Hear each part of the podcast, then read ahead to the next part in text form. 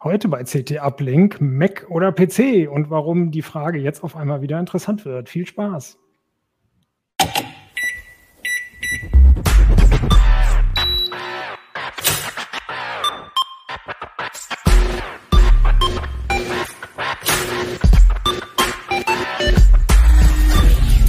CT Uplink. Moin Moin, herzlich willkommen bei CT Uplink, dem Podcast aus der CT-Redaktion. Mein Name ist Jörg Wirtgen. Als Gäste haben wir gleich Christoph Windeck und André Kramer dabei, aber zuerst einmal Werbung. Deal. Eine Gruppe, fünf Teilkonzerne, unzählige Möglichkeiten. In unseren Teilkonzernen Metall, Controls, Defense, Aviation und Metering arbeiten rund 17.000 Menschen weltweit an den Technologien von heute und morgen werden auch Sie Teil unserer internationalen Gruppe und profitieren Sie von einer Unternehmenstradition des gelebten Vertrauens. Informieren Sie sich über Ihre individuellen Einstiegsmöglichkeiten bei Deal unter www.deal.com/career. So, hallo. Ähm, heute sprechen wir über das Titelthema der CT12, Apple M1 gegen AMD und Intel. Was wir sonst noch im Heft haben. Christoph, du hast schon eine da, ne?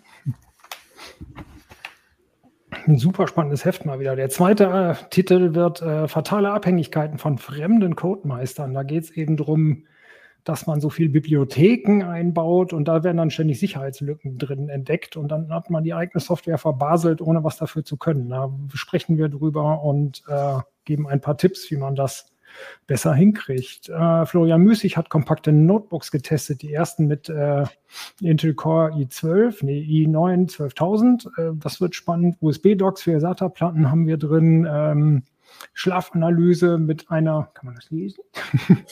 Schlafanalyse mit einer, mit einer Matte. Die äh, weitere äh, Wi-Fi 6 Router haben wir uns angeguckt. Ähm, äh, ein Raspi-Projekt. Letztes, äh, letzte, letzten Samstag hatten wir ja ganz viele Raspi-Projekte. Jetzt kommt das nächste schon wieder im Heft. Äh, und zu Webseiten haben wir auch noch was dran, wie man die baut. Und eine schöne Geschichte, wie man den RSA-Schlüssel knacken kann mit einem 380 Jahre alten Fermi-Verfahren, weil da irgendwer die Primzahl ein bisschen blöde ausgewählt hat. Okay, aber heute geht es gegen, ähm, nicht gegen, sondern Apple M1 äh, schlägt sich gegen AMD und Intel. Apple hat ja jetzt den neuen äh, Mac Studio vorgestellt und haben mal wieder das Blaue vom Himmel versprochen, dass es der tollste und schnellste Rechner ist. Und wie üblich bei Apple stimmt da ja auch einiges von, aber eben nicht alles. Die, die Welt ist viel komplizierter. Wir haben äh, zwei Gäste eingeladen. Äh, bitte stellt euch doch mal vor, Christoph Windeck. Ja, ich bin äh, Christoph Windeck und genauso lange in der CT-Redaktion wie Jörg. und äh, wir haben beide mal in der Hardware angefangen. Bei der PC-Hardware, da bin ich jetzt auch noch aktiv und äh, Jörg ist ja mal bei den zu den mobilen Geräten gerutscht. Und äh, da gucken wir uns im Team eben schon lange auch PCs und Macs an. Okay, André Kramer. Genau, das bin ich. Äh, ich komme eher aus der Software, beschäftige mich seit langem mit Fotosoftware, auch ein bisschen mit Video, auch ein bisschen manchmal mit Musik oder mit Grafik und so weiter, mit sehr viel. Ich mag kreative Software, bin also ähm, ebenso, also eben eher auf der oberen Ebene, auf der Nutzerebene angesiedelt. Okay, und äh, ich habe mein Mikro, ich weiß gar nicht, ob ihr seht, ich schalte mein Mikro immer mal aus, weil hier in der Nachbarswohnung wird irgendwie rumgebohrt. Also wenn es komisch brummt, ist es nicht euer Problem, sondern es liegt an mir. Äh, der neue Mac Mini und äh, der neue Mac Studio, da ist ja der M1 Ultra drin und der M1 Max und der Mac Mini hat ja auch schon M1. Äh, Christoph, in welchen äh, Rechnern steckt der überhaupt drin, der M1? Naja, der M1 ist ja im Grunde, jetzt sind es, na, schon mehr als 18 Monate, also Ende 2020, erschienen zunächst im äh, MacBook Air und im MacBook Pro 13 Zoll. Und ähm, das war die erste Variante des von Apple selbst entwickelten M1-Prozessors. Wie sich dann später herausstellte, nämlich 2021, ähm, war das eben nur eine, eine Vorstufe. Dann kam der M1 Max, der kam dann für stärkere Mac Pro-Versionen und ich glaube auch in diesem einen iMac und ähm, jetzt äh, kam halt das Mac Studio raus äh, als kompakter Desktop-Rechner in dem äh, auch diese, ach nee, dazwischen war noch die M1 Max Variante, genau. Also schon eine größere Variante. Die haben einfach immer mehr Kerne und auch eine stärkere ähm, Grafikeinheit eingebaut. Aber die Kerne sind im Grunde immer noch dieselben wie Ende 2020. Ähm, bloß mehr davon kam dann in einem anderen Mac Pro noch und jetzt im Mac Studio kam eben der M1 Max wieder in der Basisvariante und äh, Apple hat noch das Kaninchen aus dem Hut gezaubert, den M1 Ultra. Das ist also die, der, die größte Ausbaustufe und wahrscheinlich auch die letzte. Apple sagt ja nichts zu kommenden Produkten offiziell. Ähm, das äh, sind dann im Grunde, das ist eine Verdopplung des M1 Max äh, in diesem sehr kompakten, weiterhin sehr kompakten Gehäuse. Also man hat da einen kompakten Rechner mit einem sehr starken Prozessor drin.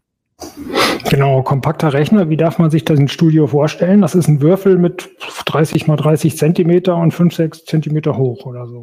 Also wer den äh, Mac Mini kennt, der hat dieselbe Grundfläche, ist aber, André, korrigier mich, fast dreimal so hoch, ne? Ungefähr dreimal so hoch, oder? Höher auf jeden Fall, ja. Ja, und hat eben oben auch deutlich sichtbar an der Rückseite dann so ein feines Gitter, weil da auch ein Lüfter drin ist. Der ist aber sehr, sehr leise.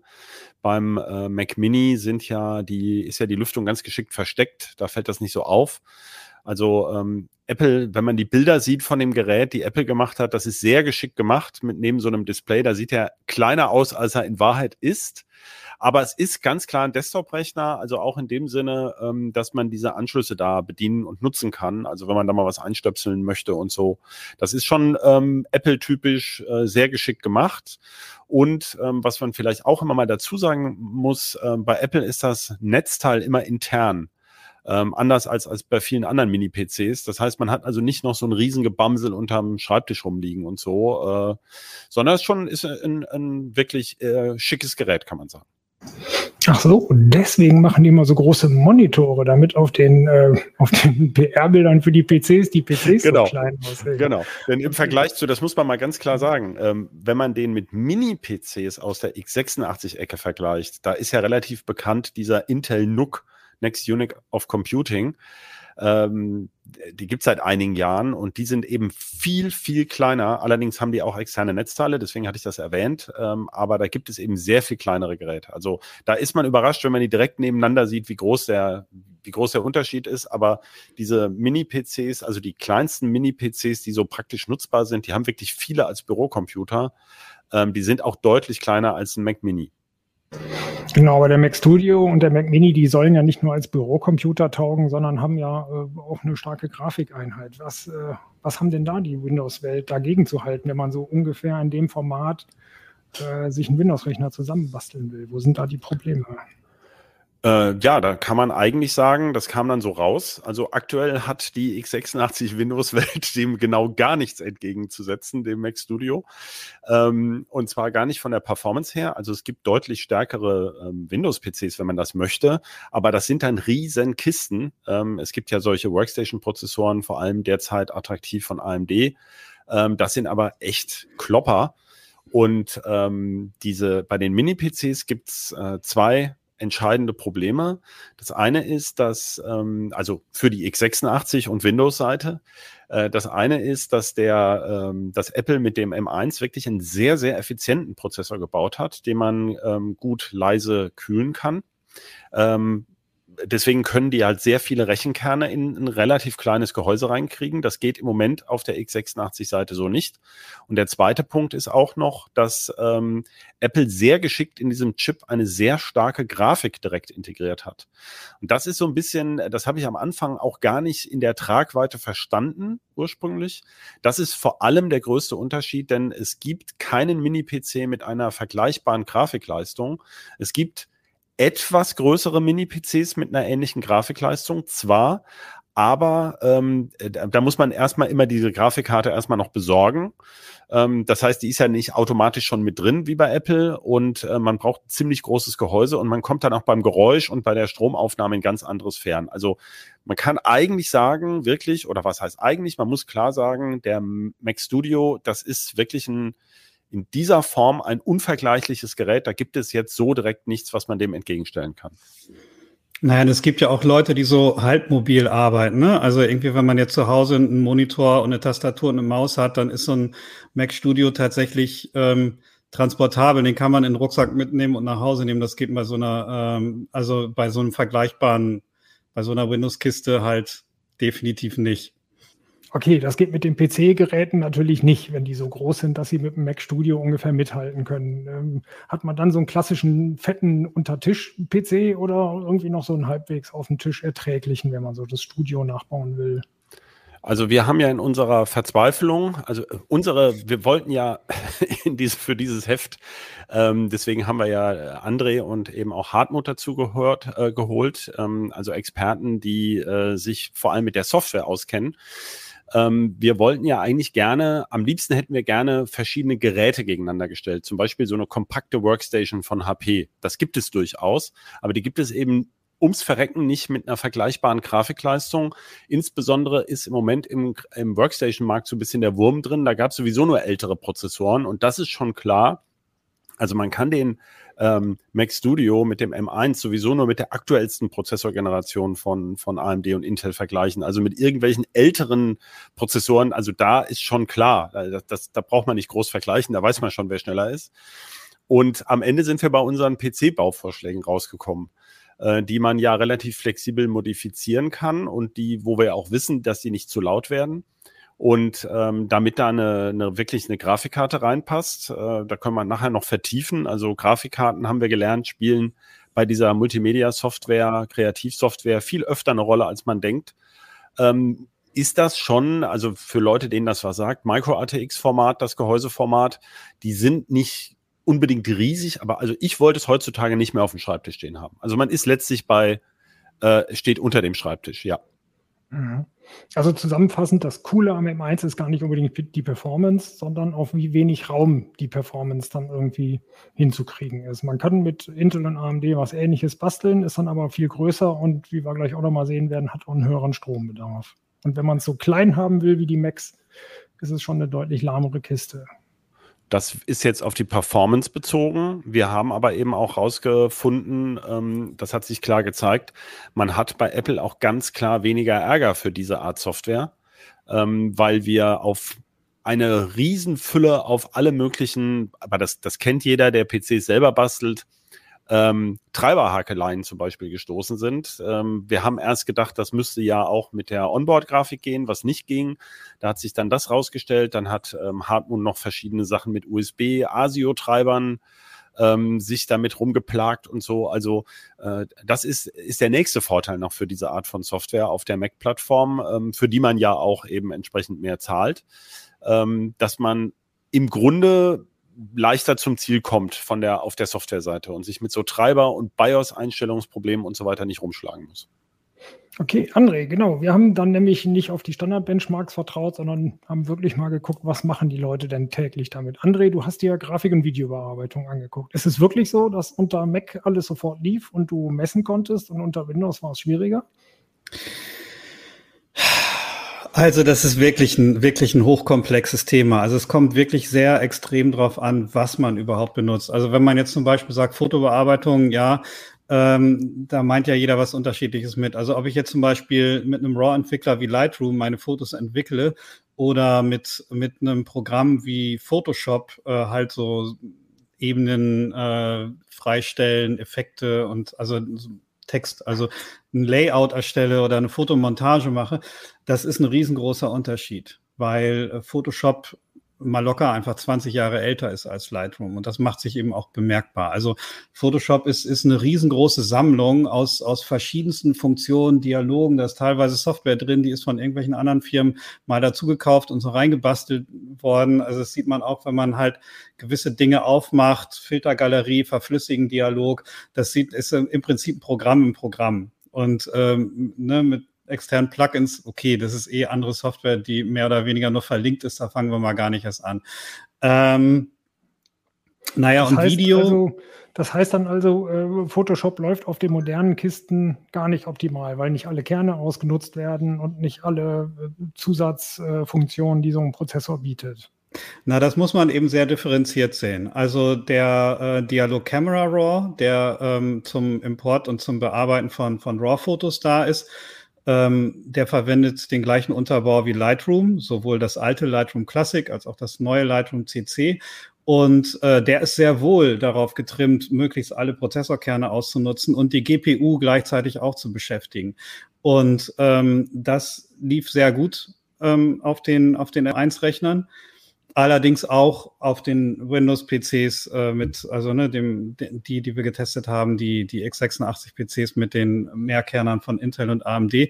Und gewisse andere Dinge laufen bei Photoshop wirklich überhaupt gar nicht. Also das ist, wie gesagt, Camera Raw sehr wichtig. Das kommt eigentlich immer äh, zum Tragen, wenn man ein Foto öffnet. Auf der anderen Seite der Exportdialog auch sehr wichtig, denn am Ende möchte ich ein JPEG oder ein PNG raushaben und das ist bei Photoshop wirklich, es wundert mich immer wieder, das beschäftigt, der beschäftigt zwei Kerne. Und es ist egal, ob der Rechner jetzt vier Kerne hat oder 24 oder 32, zwei Kerne. Und wenn ich äh, eine PNG-Vorschau von einem einigermaßen halbwegs hochauflösenden Foto haben will, dann äh, dauert es wirklich bis zu 20 Sekunden. 15 bis 20 Sekunden und währenddessen kann ich auch die Einstellungen nicht ändern. Wenn ich sage, okay, jetzt, jetzt mal nur 800 mal 600 Pixel, dann dauert die Vorschau schneller.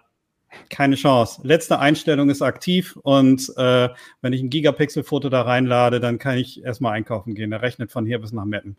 Ähm, und das sowohl die, also sowohl die Intel, die AMD als auch die, die Mac-Kisten.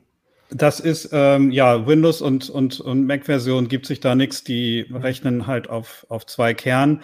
Da gibt's dann noch ein paar andere Dialoge, die genauso ähm, vorgehen. Also das, es gibt da zum Beispiel so eine Filtergalerie. Da kann man dann diese ganzen 90er-Jahre-Filter aufrufen. Ölgemälde, Kohlezeichnung, Buntstift, die eh keiner mehr benutzt. Und den sieht man auch direkt an, ähm, woher sie kommen. Aber der Exportdialog ist eben auch so einer. Und, und das ist, schon wesentlich. Ja, also das mhm. frage ich mich, wie, wie, wie Adobe damit überhaupt durchkommt. Mhm. Äh, hast du eine andere Bildbearbeitung, Fotobearbeitung gefunden, die es besser macht?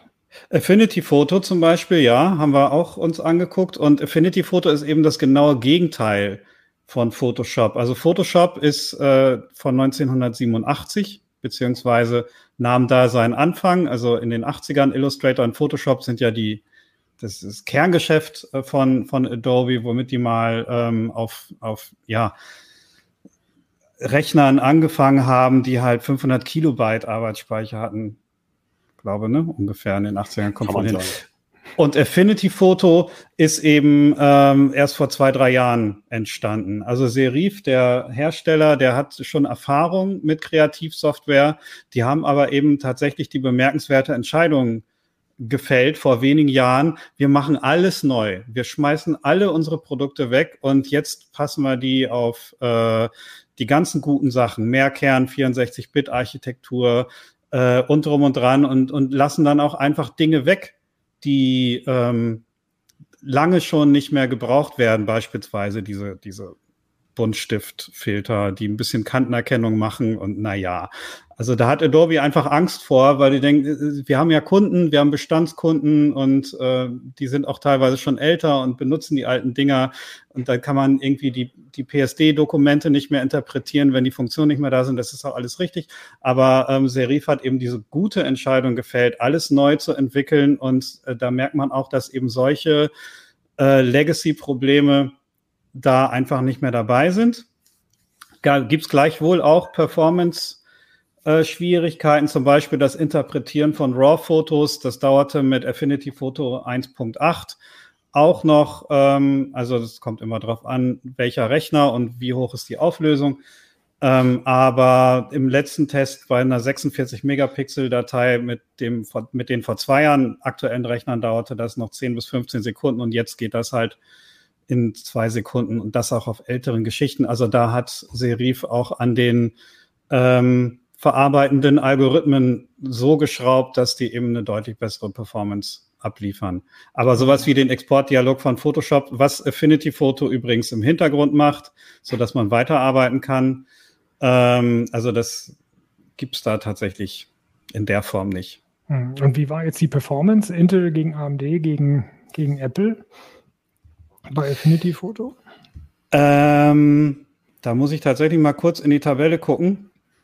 Also da war ähm, der, da waren die, die sowohl der, also da habe ich, haben wir auch noch mal einen äh, Mac Mini M1, also nicht den, den Mac Studio mit M1 Max rangezogen. Und ähm, der war tatsächlich, hat sich tatsächlich auch noch ziemlich gut geschlagen, aber der, der M1 Max war durchweg schneller als die, ähm, der Intel Core i7 und der AMD Ryzen 9, die wir da getestet haben. Hm, also da würde es sich auf jeden Fall lohnen, zum Mac zu wechseln. Ja, also die sind tatsächlich sehr gut auf, auf Mac äh, optimiert. Und da sehen die, glaube ich, auch einfach ihre Zielgruppe. Also Serif war halt vorher Windows Only und das war wahrscheinlich dann auch der, das ausschlaggebende Argument ähm, der Neuentwicklung. Und die Windows-Versionen sind eben auch abgefallen, aber ähm, mhm. der, der, auf den Mac haben sie sich schon sehr gestürzt. Mhm. Beziehungsweise auf die Mac-Nutzer. Ja, genau. Lightroom parallelisiert wirklich sehr gut. Also das, ähm, da, da gibt es eben diese, diese Probleme, die Photoshop da hat, dass es ein bisschen durchwachsen ist. Die gibt es da nicht so. Also beim, bei Lightroom kommt es ja darauf an, ähm, da, da hat man beispielsweise 50 Fotos importiert und die haben alle ihre Entwicklungseinstellungen und ich wechsle schnell hin und her und jedes Mal muss, äh, muss das RAW die Mosaiking stattfinden, also das, die, die erstmal die Interpretation, dass das Umrechnen von, von Rot, Grün und blauen Pixeln in äh, also von, von Einzelfarbwerten in RGB-Pixel, das muss stattfinden. Und dann müssen eben auch die ganzen Entwicklungseinstellungen ähm, ja instant in Sekundenbruchteilen am besten interpretiert werden. Und ähm, da ist es schon sehr wichtig, ähm, eine gute Parallelisierung hinzubekommen. Und das ist tatsächlich, ähm, das gelingt Lightroom auch sehr gut, alle verfügbaren Prozessorkerne auszulassen. Also ähm, das ist schwer messbar, weil es eben eher so eine, so eine Schwuppdizität-Sache ist. Aber eben, ähm, ja, also im Blick auf den Ressourcenmanager hat sich schon gezeigt, dass da die äh, verfügbaren Prozessoren auch ausgelastet werden. Hm, welcher hat sich schwupp die da angefühlt? AMD, Intel, M1? Kannst du das so sagen? Das ist wirklich, das ist wirklich schwer zu sagen. Also es gibt äh, so ein paar Dinge, die man messen kann. Das ist beispielsweise der Bildimport oder das sind auch, es gibt so KI-Funktionen mittlerweile wie automatische Motivauswahl oder auch ganz wichtig äh, in der Praxis automatisch den Himmel auszuwählen beispielsweise, um den abzudunkeln oder den Rest aufzuhellen. Und da ist der, ähm, der, der Mac Studio mit M1 Max deutlich schneller gewesen als äh, Core i7 und Ryzen 9. Also beim Import nicht so sehr, die lagen einigermaßen gleich auf, aber so diese, diese KI-Funktionen, die rennen wirklich auf dem Mac Studio. Also das ähm, waren, waren teilweise ein Faktor von drei bis vier. Wobei das dauert dann eine Sekunde, diesen, ähm, ähm, also beispielsweise automatisch den Himmel aus, auszuwählen und bei, bei Mac und äh, äh, bei, bei Intel und, und AMD dauerte das dann drei bis vier Sekunden. Ist die Frage, ob das dann in der Praxis ähm, ja ein so großer Schmerzfaktor ist, aber bei RAW-Entwicklung ist es eben so, dass ich dann vielleicht ähm, ja 100 Bilder zu bearbeiten habe und das läppert sich dann. Ja, und die Kameras werden ja auch immer besser. Du hast dann irgendwann noch mehr Pixel und dann dauert es auf allen was länger. Ne? Ja, die Sony A7 IV, die hat über 60 Megapixel. Das ist schon eine Ansage. Apropos Ansage, wir machen mal eine kurze Werbung dazwischen. Deal. Eine Gruppe, fünf Teilkonzerne, unzählige Möglichkeiten. In unseren Teilkonzernen Metall, Controls, Defense, Aviation und Metering arbeiten rund 17.000 Menschen weltweit an den Technologien von heute und morgen. Werden auch Sie Teil unserer internationalen Gruppe und profitieren Sie von einer Unternehmenstradition des gelebten Vertrauens. Informieren Sie sich über Ihre individuellen Einstiegsmöglichkeiten bei Deal unter www.deal.com/career. So, Michael, wir haben jetzt mal unseren Videoproducer eingeblendet, weil Hallihallo. der hat äh, bei der Videobearbeitung überraschenderweise ganz viel Praxis. Du hast auch ein bisschen ausprobiert. Was ist bei dir rausgekommen? Ja, tatsächlich ist es so. Äh, könnt ihr mich gut verstehen? Erstmal äh, liebe Grüße hier an euch alle und äh, schön, dass ich dabei sein kann. Ähm, ja, wir sind im Endeffekt alle umgestiegen auf die äh, Macs mit den M1-Chips, also die komplette Videoredaktion. Ähm, und besonders revolutionär, würde ich sagen, ist da ähm, der, das MacBook Pro mit dem, mit dem Max-Chip, äh, was halt eine unfassbare Kompaktheit hat, äh, sehr große Anschlussmöglichkeiten natürlich durch die äh, USB-C und Thunderbolt-Schnittstellen. Und äh, ja, die, der neue Prozessor ist einfach gerade bei Videobearbeitung wirklich revolutionär schnell, weil er bei einer wenig, bei wenig äh, Verbrauch, also der braucht kaum Energie, äh, pendelt so zwischen 40 und 80 Watt äh, immer umher, trotzdem so schnell ist wie eine Workstation mit einer modernen Nvidia-Grafikkarte.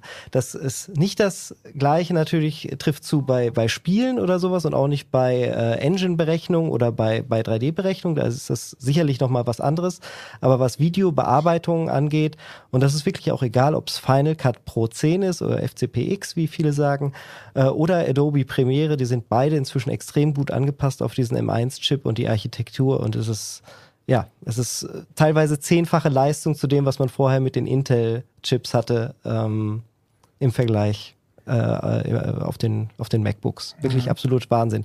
Ist ja auch schneller als der Intel Mac Pro zum Beispiel, was ja auch irre ist. Ne? Der hat ja mehrere tausend Euro gekostet.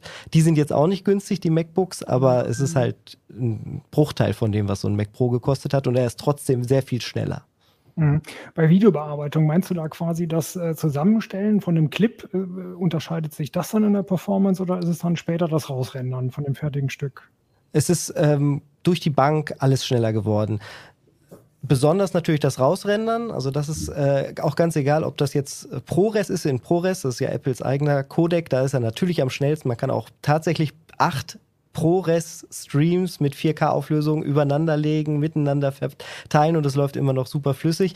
Das machen wir in der Praxis aber nie. Das ist immer nur das Beispiel, was Apple gerne anbringt. Aber selbst bei ganz praxisnahen Sachen, also wenn man zum Beispiel ähm, das H265-Codec HEVC benutzt. Das haben jetzt viele der moderneren Kameras, um dann zum Beispiel auch HDR-Bearbeitung zu machen, äh, HDR-Videos rauszurechnen.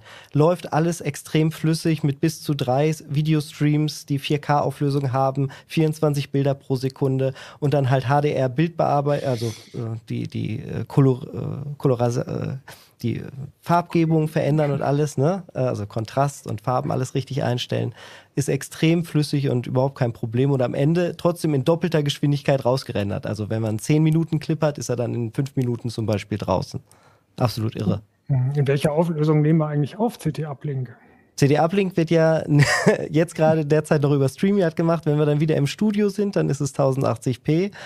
Also in, in ganz klassischer Podcast-Auflösung. Ähm, aber unsere Videos, wir haben teilweise ja auch schon HDR-Testvideos äh, gemacht, die habe ich dann halt auch mit ähm, mit dem MacBook gesch geschnitten. Das war zum Beispiel das The Last of Us 2 Testvideo. Ist auch auf YouTube zu sehen, ist in HDR geschnitten. Und da musste ich noch DaVinci Resolve nehmen, weil da, da gab es diesen M1-Chip noch nicht. Ne? Das war, glaube ich, jetzt zwei Jahre her.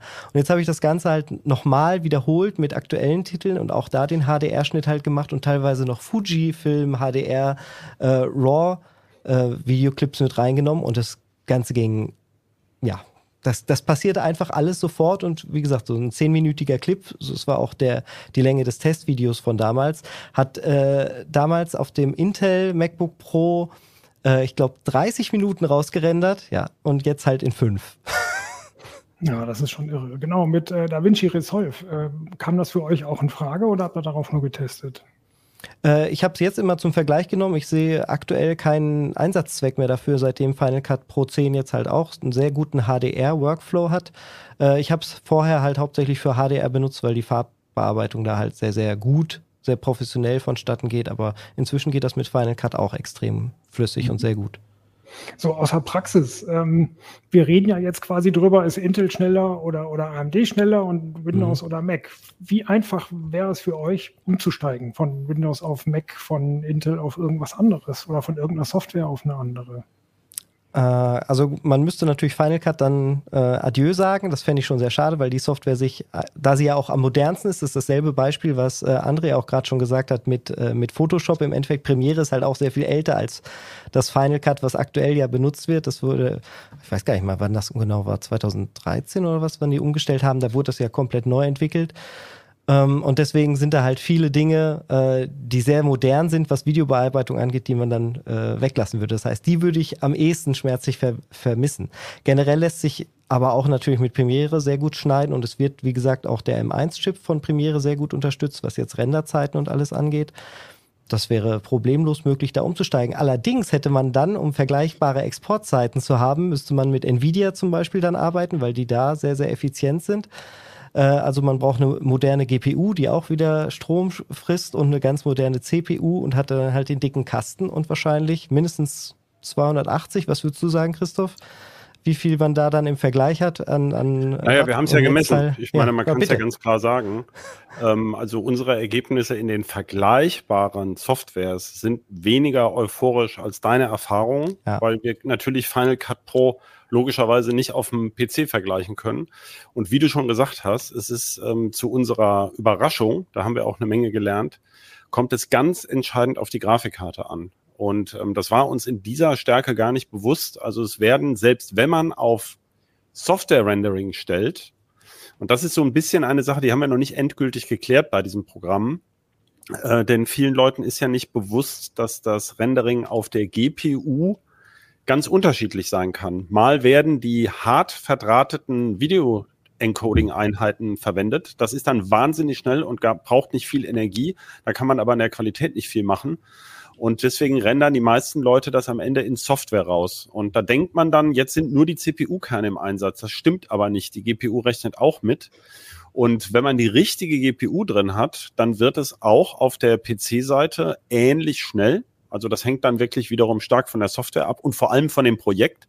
Also das ist halt auch wieder der Punkt, welche Filter habe ich da drin? Du hast es gerade sehr schön aus der aus der Profi-Alltagsecke eben gesehen. Was, was habe ich eingestellt? Welchen Codec will ich haben und so?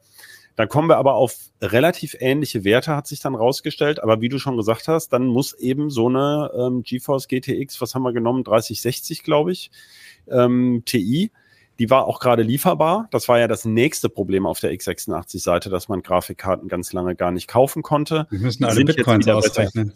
Bitte? Die müssen alle Bitcoins ausrechnen. Irgendwo. Ja, seit die Bitcoins abgekackt sind, gibt's halt wieder welche. Uh, beziehungsweise die rechnen ja eigentlich ever. Und ähm, und dann hast du aber recht, also ich, ich nenne mal jetzt einen Vergleichswert in Adobe Premiere Pro ähm, hatten wir dann zum Beispiel auf dem äh, M1 Ultra 60 Watt Leistungsaufnahme, also während des Renderings und auf einem Intel-PC mit der Grafikkarte 160 Watt. Also das ist äh, deutlich mehr als das Doppelte. Allerdings muss man halt sagen, selbst wenn man jetzt jeden Tag zwei Stunden Videos rausrendert. Du hast ja gesagt, äh, selber gesagt, es dauert im Allgemeinen dann ähm, kürzer oder ähnlich lang, wie das Video läuft. Das sind ja auch nur ein, zwei Stunden am Tag, die das System dann da unter Volllast steht. Also ähm, das ist ein, ist ein interessanter Punkt. Also das bringt für die Stromrechnung am Jahresende äh, viel weniger. Auch das war ja so ein Apple-Claim. Äh, unter Last sind wir so wahnsinnig effizient. Das stimmt auch. Aber Volllast spielt halt bei die, auch selbst bei diesen Geräten eine relativ geringe Rolle, weil du sitzt ja jetzt mit uns auch hier zusammen und nimmst das auf, währenddessen rendert deine Kiste nix. Das machst du dann nachher mal ein paar Stunden, aber das sind dann eben nur, sage ich mal, 20 Prozent, 10 Prozent von der gesamten Nutzungsdauer. Also wichtiger ist, dass die Geräte im Leerlauf sparsam sind und äh, das schafft man auf beiden Plattformen mittlerweile ganz gut. Da kann man aber natürlich nicht Bock schießen, aber das macht Apple auch sehr gut. Das muss man mal ganz mhm. klar sagen. Also im Zweifelsfall ist man da bei Apple immer besser bedient und muss nicht erst in den Energiespareinstellungen hier noch was umstellen und da noch was umstellen, sondern es klappt einfach. Ja, wenn ich da noch ganz kurz nachhaken kann, das ist äh, gerade wirklich diese Batterieleistung, äh, wie die auch äh, genutzt wird, ist bei den MacBooks und deswegen nehmen wir auch tatsächlich nicht das Studio, sondern halt die MacBooks, weil wir natürlich auch unterwegs mal schneiden müssen. Jetzt demnächst in der Zukunft ja hoffentlich auch wieder öfter unterwegs sind. Und die Effizienz, die es da gibt, da hat man dann so ein Messevideo komplett eingelesen, konvertiert, geschnitten, rausgerechnet und noch 80 Prozent vom Akku und hat noch nicht mal sein Netzteil angesteckt. Das ist einfach auch etwas, was so vorher ähm, mit den Intel-Chips in den MacBooks so nicht gegeben hat. Da war nach einem Projekt im Endeffekt kurz vor, ich muss jetzt aber auch, wo ist eigentlich mein Netzteil, sonst ist das Ding gleich aus. Und die mhm. Lüfter waren natürlich auch viel, viel lauter.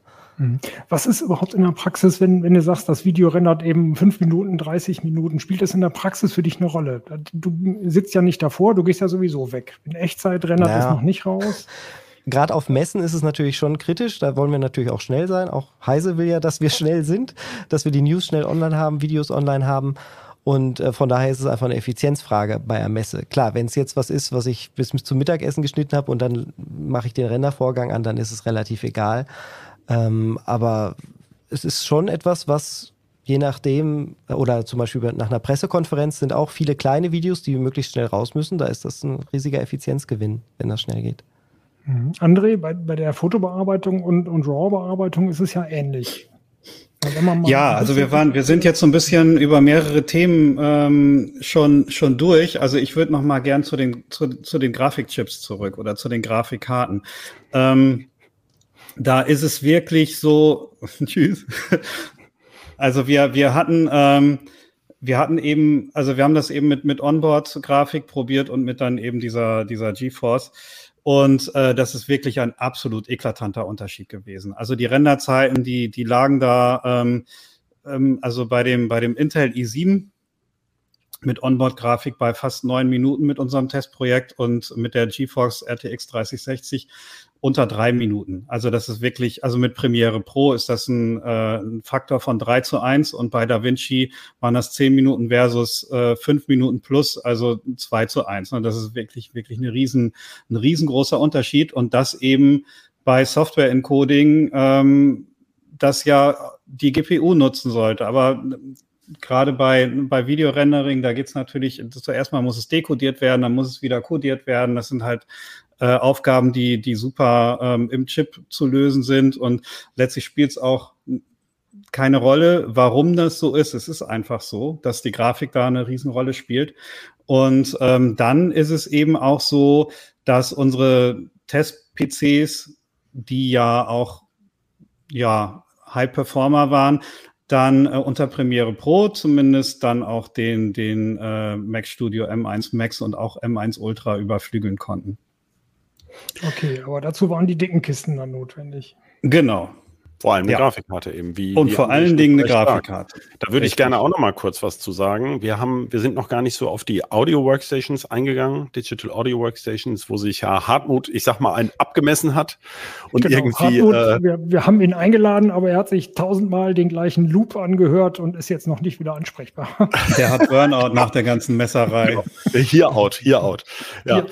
er hat sich totgemessen, kann man sagen. Äh, und dann kamen ja noch neue Varianten. Das ist bei André ja auch so ein bisschen bisschen angeklungen bei dem ähm, von Serif bei der Software, wie heißt es, Affinity Photo, dass da noch eine neue Softwareversion kam. Also da gibt's Riesensprünge und das hat sich bei diesen Digital Audio Workstations auch gezeigt. Und worauf ich aber hinaus will jetzt mal als ersten Punkt dabei war, dass auf der PC-Seite zu unserer absoluten Verblüffung es ganz wichtig war, dass eine Grafikkarte im System steckte.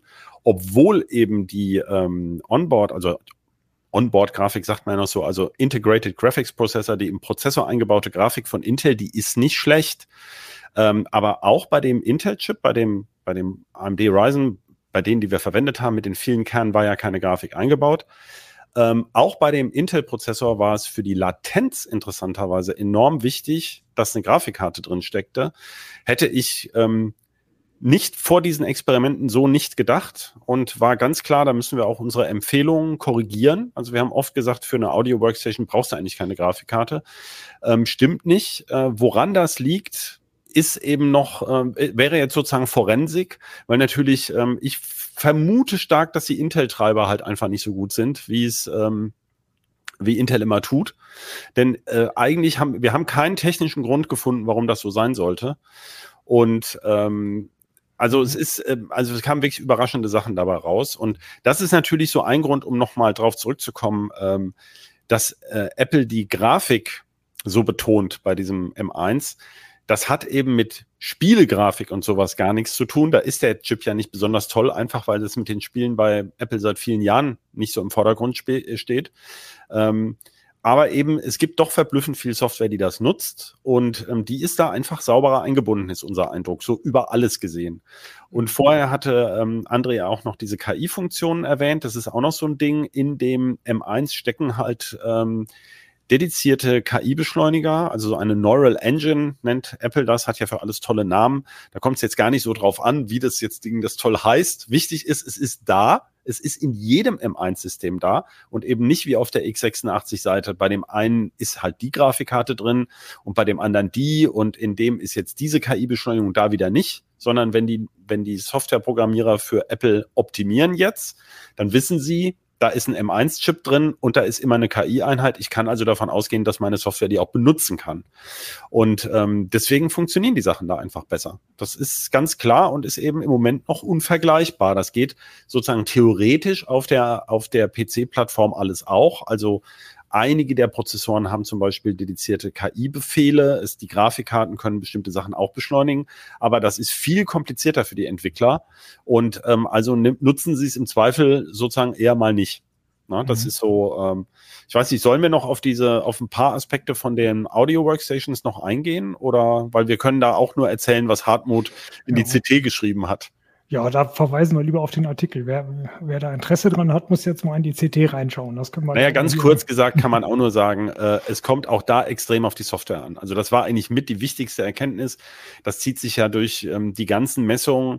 Ähm, und äh, wenn man halt eine Software hat, die nur auf der Apple-Plattform läuft, ja, dann ist der Vergleich natürlich auch, äh, erübrigt sich dann halt eben. Mhm. Äh, André, bei Videoschnitt, du, ihr habt euch Final Cut Pro, äh, Adobe Premiere und DaVinci Resolve angeguckt oder noch weitere? Also in erster Linie DaVinci Resolve und Premiere Pro, weil sich die eben auch mit den Windows-Kisten vergleichen lassen. Das ist ja bei Final Cut Pro ähm, raus. Ähm, ich würde noch gern was zur Bildbearbeitung sagen. Die, da ist, ist ja auch die Grafikkarte extrem relevant. Also da geht's ähm, vor allen Dingen um so Sachen wie die, die Echtzeitansprache in RAW-Entwicklern von Reglern und bei sowas wie Photoshop der Pinsel-Engine. Also, und Pinsel ist halt nicht nur zum Malen, sondern Pinsel ist irgendwie alles, was ich da benutze. Also äh, Radierer, dann, dann diese ganzen Reparatur, Bereichsreparaturwerkzeuge, Abwedler, Nachbelichter, äh, Verflüssigen Werkzeug, also ziemlich alles.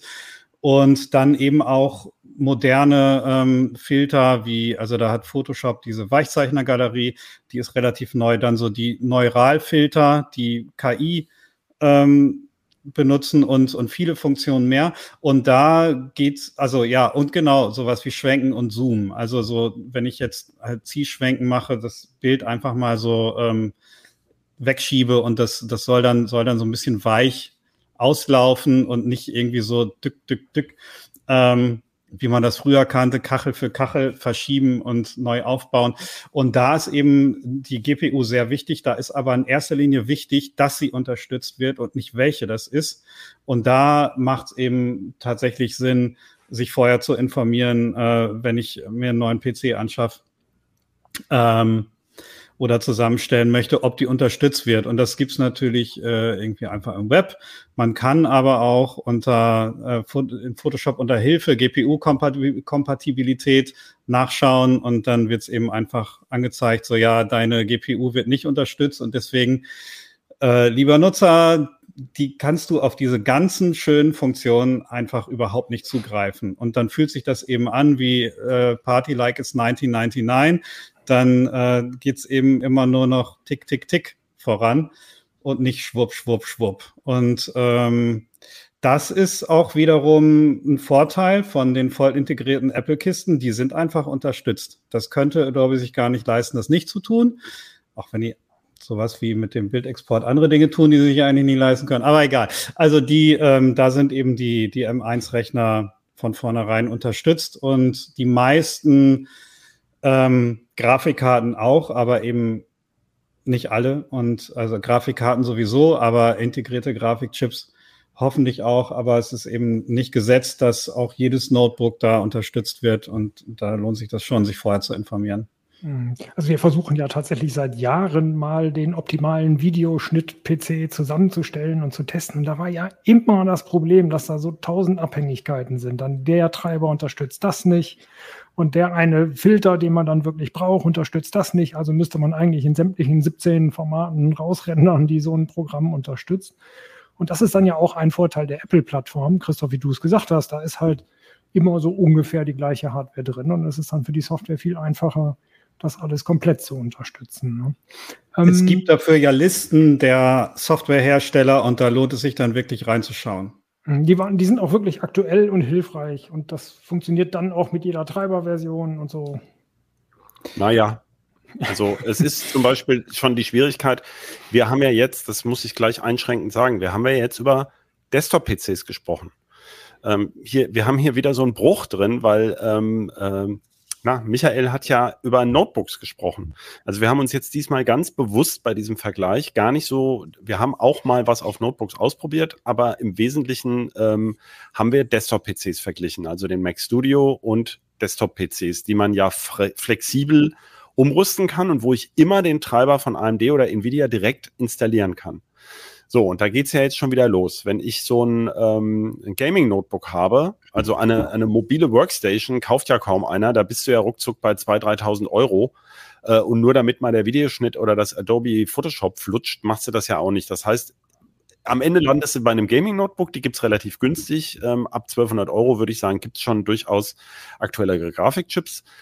Ähm, wenn es da noch leise sein soll, wird es da ja schon wieder schwieriger im Vergleich. Aber worauf ich hinaus will, ist bei vielen Gaming-Notebooks ist das Treiberproblem wieder da. Da sind dann irgendwelche gepatchten Treiber von Lenovo, HP oder Dell drauf ähm, oder Asus eben, die äh, ähm, und eben nicht, also dann lassen sich die Originaltreiber nicht installieren und dann kannst du schon das nächste Problem haben. Also und es ist halt nun mal so, dass zwei Drittel der Leute mit Notebooks arbeiten. Also äh, insofern das ist ja so ärgerlich auf der Windows-Plattform. Und ähm, ja, das, das fällt einem dann eben alles auf. Äh, wenn man also solche hardwarebeschleunigten Sachen machen möchte, ähm, dann ist es wirklich doof. Ähm, vor allem, weil eben viele Gaming-Notebooks, wo man halt günstig an Grafikleistung kommt, die können bei weitem nicht mit der ähm, Geräuschentwicklung von MacBooks äh, mithalten. Weil wenn der Grafikchip dann was zu tun bekommt, was er ja, wie ja unsere Experimente gezeigt haben, zumindest beim Video rausrendern, äh, ja, dann drehen die voll auf. Dann haben die Dinger teilweise vier Sohne, die, die, da, da hast du das Gefühl, die musst du auf dem Tisch festhalten. Und ähm, also da reden wir über was ganz anderes und das wollte ich nur noch mal ganz klar machen, dass also Desktop-PC, da kriegt man das mittlerweile. Es gibt relativ leise Grafikkarten, auch wenn da auf die Regler summen, das ist sehr ärgerlich. Da ist es gar nicht der Lüfter, sondern irgendwelches Gepiepe und Gejeimele auf diesen Karten. Ähm, aber die hast du ja unterm Tisch stehen und beim Notebook kommt ja das auch noch dazu. Dann steht dir die Kiste genau vor der Nase und jault dann vielleicht eben 25 Minuten lang vor sich hin, bis sie dieses Video rausgerendert hat. Also ja, also es ist eher ein Systemvergleich zwischen Apple-Geräten und der Windows-Welt äh, als jetzt zwischen M1 und x86 oder sowas. Ja, weil alles mit reinspielt, genau. Ähm, wie sieht's aus, wenn man äh, jetzt nicht gerade Videoschnitt, Bildbearbeitung oder Musikschnitt macht? Braucht man diese krassen Performance-Überlegungen dann auch, wenn man, weiß ich nicht, Entwickler ist oder wenn man nur in Illustrator Grafiken baut oder DTP oder Webseiten baut? Oder reicht also, da einfach ein großer Monitor und viel Speicher und dann ist auch ein Mini-PC? Es hängt ja auch bei Entwickler, kann man ja sagen, ähm, wie arbeiten die? Es gibt ja Leute, die vielleicht äh, wirklich dann ständig irgendwas kompilieren bei sich auf dem Rechner. Andere lagern das vielleicht sogar aus auf billigen, auf eine billige Cloud-Maschine. Ähm, auch bei DTP und den anderen Sachen immer beachten. Das hat ja André auch sehr gut erklärt, finde ich. Was ist der überwiegende Teil meiner Arbeit? Bastel ich an diesem, an dem Code rum oder tue ich wirklich diese rechenintensiven Dinge häufig am Tag. Also das wäre sozusagen der Unterschied. Und jetzt kommen wieder Systemfragen rein. Bei Entwicklern, das haben wir auch ähm, festgestellt, äh, ein Riesenproblem ist ja bei dem M1, also ein großer Nachteil zum einen, also erstmal die Systemkonfiguration. Du musst zum Teil den teureren Prozessor kaufen, um mehr Arbeitsspeicher zu kriegen. Und für eine Entwicklermaschine will man oft besonders viel RAM haben. Ähm, das zweite Problem ist, wenn du jetzt nicht nur für Apple entwickelst, äh, möchtest du auf einem als Entwickler oft virtuelle Maschinen haben für verschiedene andere Betriebssysteme oder auch Softwarestände. Und das ist dann auch wieder ein Problem, weil der M1, da geht eben das x86 Windows nicht drauf. Punkt. Das geht nicht drauf. Ich kann es weder parallel installieren und nur mit dem äh, Parallels äh, Desktop. Und dann kann ich aber nur die ARM-Version für Windows äh, 11 oder 10 installieren. Und ähm, also ich komme nicht dahin, dass ich eben ein x86 Windows, was halt nun das dominierende Windows ist, wenn ich dafür entwickeln möchte, habe ich also das nächste Problem. Das heißt, es ist hier viel weniger eine Frage der Performance oder der Ausstattung, sondern eher, ähm, ja, geht das denn überhaupt alles? Ähm, und insofern, so müsste man da, glaube ich, rangehen. Was klar ist, ich meine, das sind schöne Systeme und wirklich flott, aber für eine, für eine Riesenmasse, also für Büroanwendungen braucht man sich diese Performance-Diskussion nicht zu machen. Und das haben wir auch gar nicht be berücksichtigt. Also ähm, für die paar Leute, die wirklich riesige Excel-Tabellen ab und zu sozusagen kompilieren müssen, ähm, ja, da mag das einen Unterschied machen, aber sonst spielt das, glaube ich, keine Rolle. Und das Hardware-Rendering von Excel oder vom Compiler äh, auf GPUs, die da nicht so ganz genau rechnen, ist ja vielleicht auch nicht das, was man haben will. Ne? Genau, also bei Compilern ist es ja so, dass eben tatsächlich sehr gut typischerweise Multithreading-Unterstützung da ist. Also viele Kerne ist erstmal schön. Ähm, und die haben ja die M1, aber wie gesagt, da kommt es eben wirklich drauf an, dass ich diesen Compiler überhaupt, den ich da brauche, für meine jeweilige Software überhaupt erstmal zum Laufen kriege. Und für die Apple-Welt sind das bestimmt die besseren Maschinen, denke ich auch, klar. Mhm. Mann, eigentlich wollten wir jetzt noch äh, schön drüber reden, wie das überhaupt passieren konnte, dass äh, Apple und der M1 so schnell sind und an Intel, die ja nichts anderes machen, außer Prozessoren bauen, mal eben so vorbeihuschen kann. Aber ich glaube, dafür ist es jetzt schon ein bisschen spät. Ähm, äh, ihr habt ja den Bitrauschen-Podcast, Christoph. Habt ihr dann auch schon mal über, darüber geredet, warum ja, das haben? Ja, ja, das haben wir schon mal erklärt. Das ist eigentlich, ähm, vielleicht kann man das ganz kurz anreißen. Ähm, viele denken ja, dass ARM-Prozessoren per se irgendwie toller seien als x86-Prozessoren oder, oder manche denken vielleicht auch das Gegenteil. Das ist ähm, mit hoher Wahrscheinlichkeit Quatsch. Also zumindest heutzutage. Es kommt eben auf die Optimierung des einzelnen Prozessors an und äh, da ist es halt so, dass ähm, Apple seit zehn Jahren systematisch ein wirklich hochkarätiges Team aufgebaut hat und ganz gezielte Entscheidungen gefällt hat, wie diese Prozessoren designt sind, so dass sie eben bei relativ geringen Taktfrequenzen schon sehr viel rechnen und dann haben sie viele Kerne und ähm, der entscheidende Punkt bei der bei den Effizienzvorteil ist einfach, dass die Apple-Rechner, äh, die, die Apple M1 bisher, die laufen ja alle mit maximal 3,2 Gigahertz. Und die, ähm, die wir auch zum Vergleich rangezogen haben, die Intel-Systeme, die brauchen derzeit äh, zum Teil über 5 Gigahertz, um äh, eine tatsächlich etwas höhere Performance auch hinzukriegen.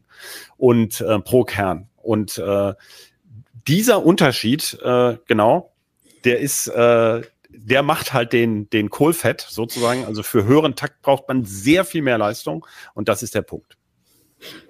Ja, spannend. Das hätte man sich auch mal anders vorgestellt. Ich weiß noch, die ersten Smartphones mit Intel-Prozessor, wo Intel einfach so viel aus den Prozessoren rausgeschmissen hat, dass sie so stromgenügsam äh, genug für ein Smartphone waren. Die waren dann, naja, auch schnell die letzten Smartphones mit Intel-Prozessor.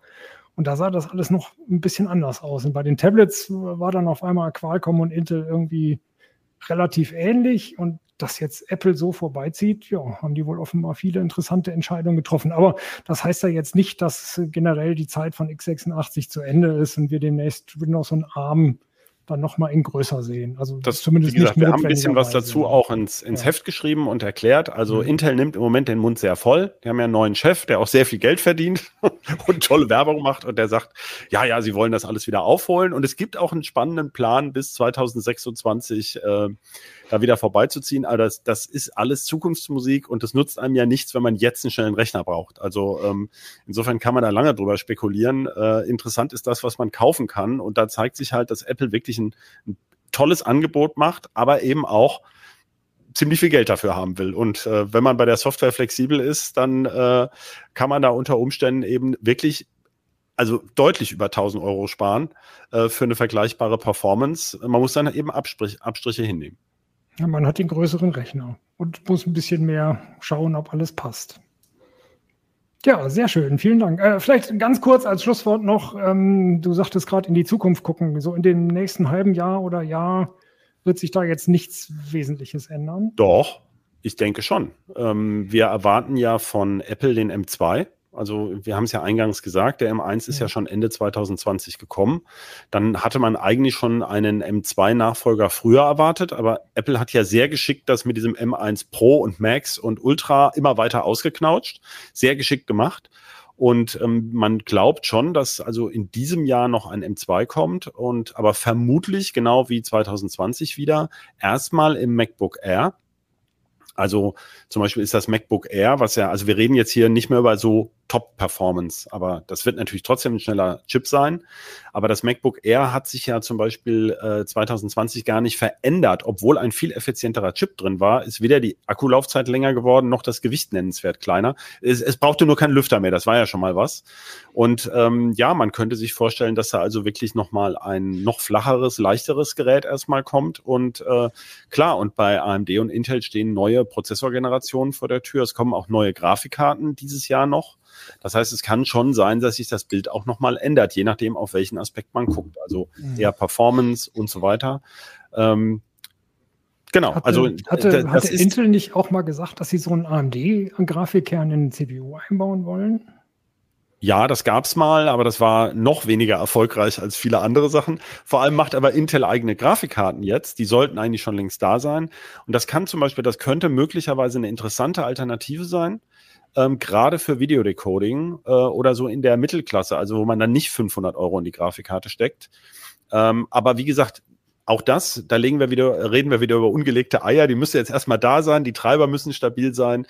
Und wie André ja ganz ausführlich erklärt hat, also solange die Softwarehersteller das einfach ignorieren, diese Fähigkeiten, äh, nutzt einem das alles nichts. Da kann man theoretisch darüber noch so reden. Ähm, aber also gerade bei der Grafikbeschleunigung sollte sich was tun, aber es muss halt erstmal verfügbar sein. Mhm. André, hast du was gehört bei den Recherchen, ob die Softwarehersteller da nachbauen wollen? Also ich muss jetzt mal sagen, das ist natürlich teilweise auch Jammern auf hohem Niveau. Also Adobe hat da, also bei Photoshop zwar an einem zentralen Teil schon seit Jahren gepennt und da erwarte ich eigentlich auch, also es würde mich sehr wundern und sehr freuen, wenn sich da jetzt was ändert, aber das hat sich in den letzten 20 Jahren nicht geändert. Also warum sollte, ne, warum sollte da jetzt in den nächsten sechs Wochen was kommen? Also das ist, ähm, und ähm, ja, wir haben, also vorhin kam kurz Illustrator nochmal zur Sprache.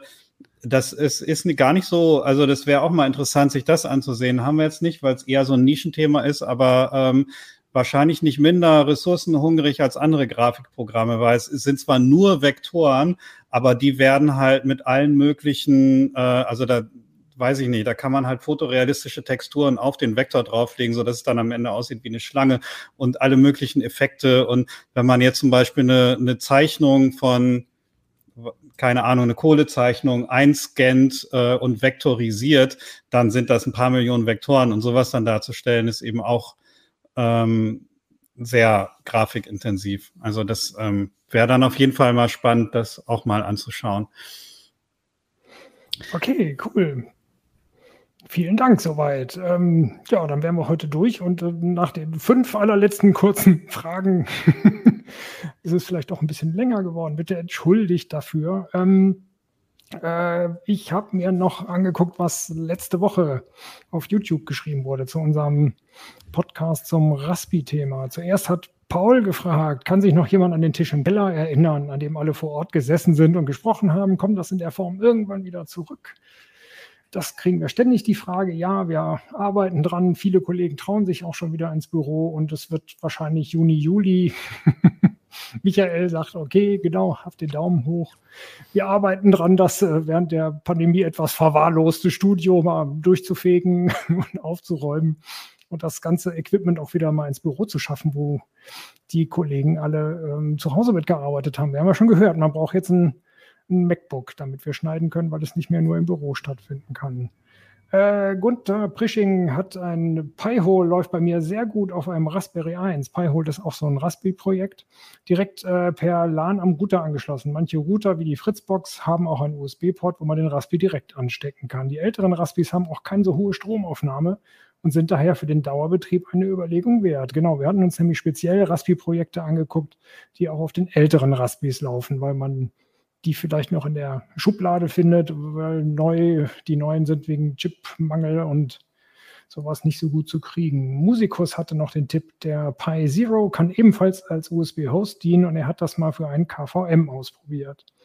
Volker Hett hat geschrieben, also mein ursprünglicher Raspberry Pi hat nur 512 MB RAM, 1 GB gab es erst später. Ich habe beide Raspberry Pi B von 2013 im Einsatz und auf dem Pi 2 wird gerade das Radio neu gemacht. Ich will Rotary Encoder für das richtige Radio-Feeling. Also es gibt noch einige Leute, die ziemlich viel mit dem schönen alten Raspis machen. Ja, äh, wenn ihr Ideen habt, wenn ihr Lust habt, umzusteigen zwischen Mac und Windows, dann schreibt doch mal warum oder schreibt auch, warum es für euch nicht in Frage kommt, ähm, obwohl, die, obwohl wir so viel Schönes zu der Performance gesagt haben. Dann möchte ich mich verabschieden heute. Äh, für heute vielen Dank fürs Zuhören und Zuschauen. Tschüss. Tschüss. Dankeschön. Tschüss.